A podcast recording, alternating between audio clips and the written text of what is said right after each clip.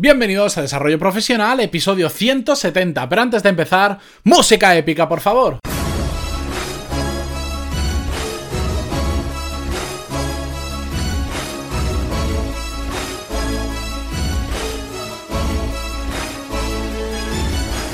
Muy buenos días a todos y bienvenidos un miércoles más a Desarrollo Profesional, el podcast donde ya sabéis que hablamos sobre todas las técnicas, habilidades, estrategias y trucos necesarios para mejorar en nuestro trabajo, ya sea porque trabajamos para una empresa o porque tenemos nuestro propio negocio. Y hoy, como buen miércoles, volvemos con un nuevo episodio relacionado con el mundo de los negocios, pero que, bueno, al final siempre me lío y son cosas que podemos aplicar también, en el caso de hoy sobre todo, a nuestra vida personal. Y es que hoy vamos a hablar sobre la tranquilidad que genera hacer las cosas bien en los negocios y que podemos aplicar a un montón de campos más. Pero antes de empezar con el tema de hoy, dejadme que os recuerde que en pantaloni.es tenéis todos los cursos de desarrollo profesional y negocios donde podéis aprender lo mismo que en un MBA, pero de forma práctica y a vuestro ritmo porque podéis hacer las clases cuantas veces queráis. Aquellas que os han gustado las podéis repetir todas las veces que queráis. Aquellas que no os interesan, los cursos que no os interesan, os los saltan no hace falta que los hagáis.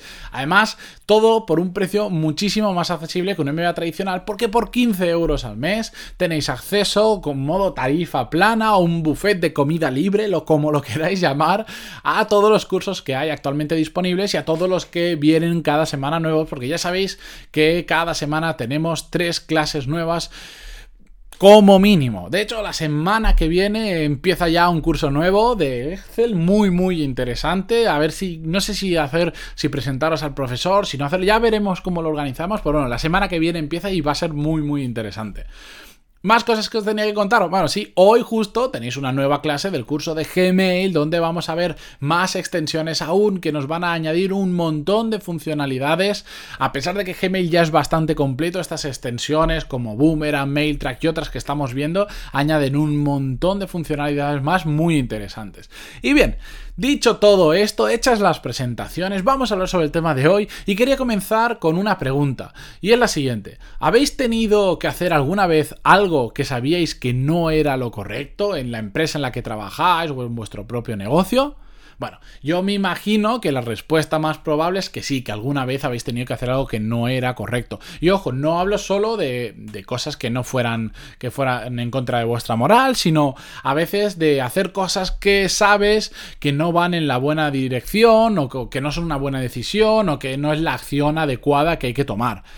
Y y yo creo que no hay una peor sensación, o por lo menos a mí es algo que siempre que he trabajado para otra persona es lo que menos me ha gustado, que saber que estoy haciendo algo que no es bueno para la empresa, pero lo tengo que hacer porque trabajo para otra persona.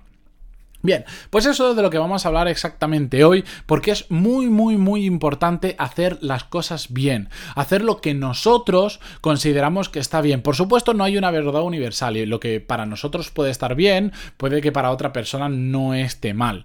Por eso digo que es lo que nosotros consideramos que está bien dentro de la moral, dentro de las buenas prácticas, dentro de las buenas decisiones, etcétera, etcétera.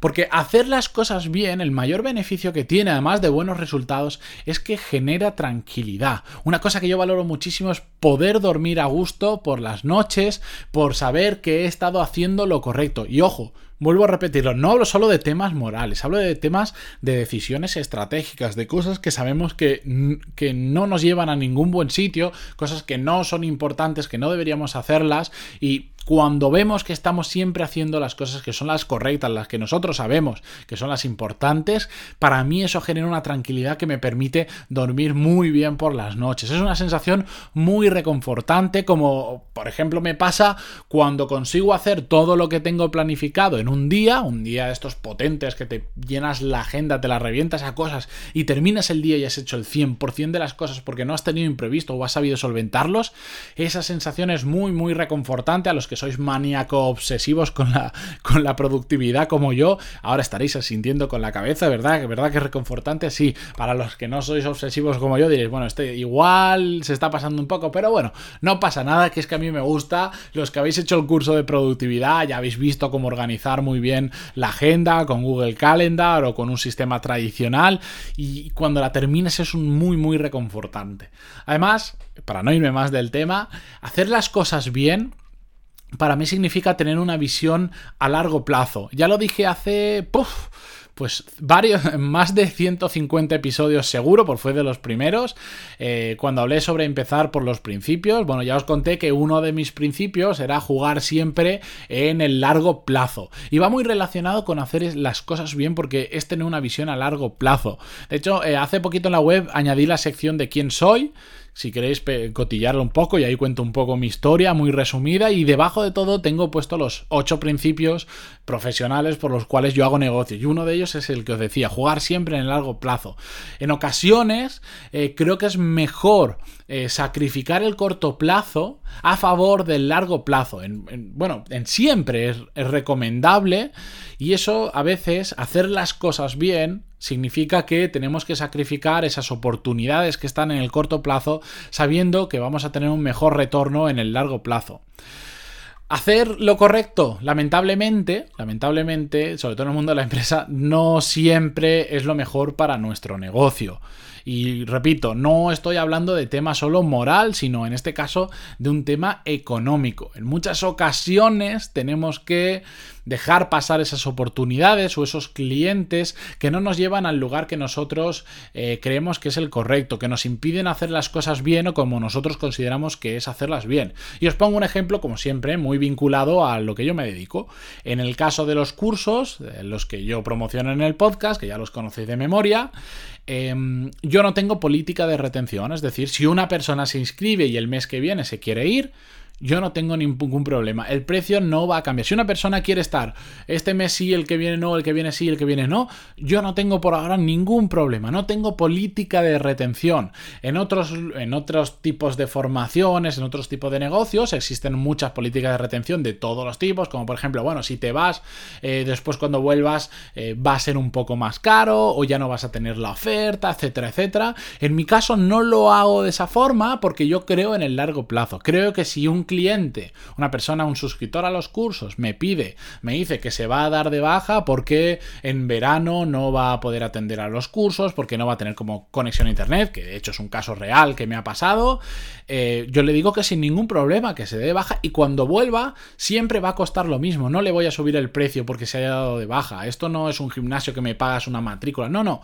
siempre es el mismo precio, porque al final yo creo en el largo plazo, creo que si esa persona yo no le pongo ningún impedimento para salir, va a ser mucho más probable que vuelva. En cambio, si yo le digo que si se va, cuando vuelva le voy a cobrar más. Bueno, algunos retendré, por supuesto, estoy seguro que sí, pero muchos otros les va a sentar incluso mal. Por eso yo tengo muy claro que el precio siempre va a ser igual. Si lo llego a cambiar, se lo cambiaré todo el mundo, pero bueno, eso es em, altamente improbable, pero siempre va a ser igual. Entren, salgan, hagan lo que hagan, no voy a tener política de retención porque miro siempre en el largo plazo y sé que la gente, porque yo soy cliente de, otras plataformas de cursos y de otros eh, negocios en los que me gasto dinero, en los que me he sentido mal cuando tenían políticas de retención, que si, volví, si me iba y después volvía me subían el precio, y no me gustado, y por lo tanto tampoco tendría ningún sentido que yo hiciera esa misma práctica en mi negocio si a mí no me gusta que me lo hagan.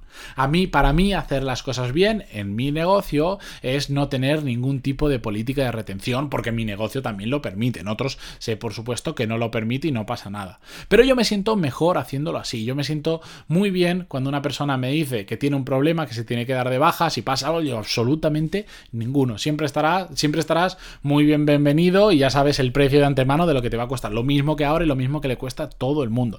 De hecho, eh, he pensado que voy a escribir posts sobre todos estos temas, sobre estas experiencias que voy que, voy esto que voy aprendiendo a lo largo de, desde que he montado el negocio y de cómo va funcionando, porque de hecho me, por email con varias personas que he comentado el tema de la retención, que me han preguntado, oye, pero esto tiene permanencia, no tiene permanencia y tal, voy a terminar escribiendo un post para todos aquellos que me preguntan para poder dirigirlos directamente a ese post y donde cuente todo en, detalle por qué sobre todo no tengo política de retención en, en lo que yo vendo en los cursos, ¿de acuerdo? Espero que os sea interesante. Ya cuando lo tenga, no os preocupéis, que os enviaré un email. Si estáis apuntados a la lista, al newsletter, que si no lo estáis, podéis hacerlo en pantaloni.es barra lista. Y si ya estáis apuntados, cuando tenga el post preparado, os lo enviaré, así le echáis un vistazo y me dais feedback. Conclusión del episodio de hoy, y no me alargo más con el ejemplo, es que al final las empresas que hacen bien en que hacen las cosas bien en el largo plazo son aquellas que tienen muy claro que hacer las cosas bien, aunque inicialmente parezca que perjudica en parte al negocio actual, saben que en el largo plazo es lo correcto y les va a dar más beneficios económicos o de la forma que sea es mucho mejor sacrificar un poco a largo plazo, si hay que hacerlo, con tal de ganar en el largo plazo, ¿de acuerdo? Y sobre todo, dormir tranquilos por las noches, teniendo la conciencia tranquila de que lo hemos hecho bien o como nosotros creemos que es correcto. Dicho todo esto, yo os espero mañana con un nuevo episodio, como siempre, de lunes a viernes, pero antes, pues agradeceros vuestras valoraciones de 5 estrellas en iTunes y vuestros me gusta y comentarios en iVoox. Muchísimas, muchísimas gracias por estar ahí cada día más, a pesar de que haga un calor de muerte, de que estéis muchos de vosotros de vacaciones. Muchísimas gracias. Y nos vemos, nos escuchamos mañana con un nuevo episodio. Adiós.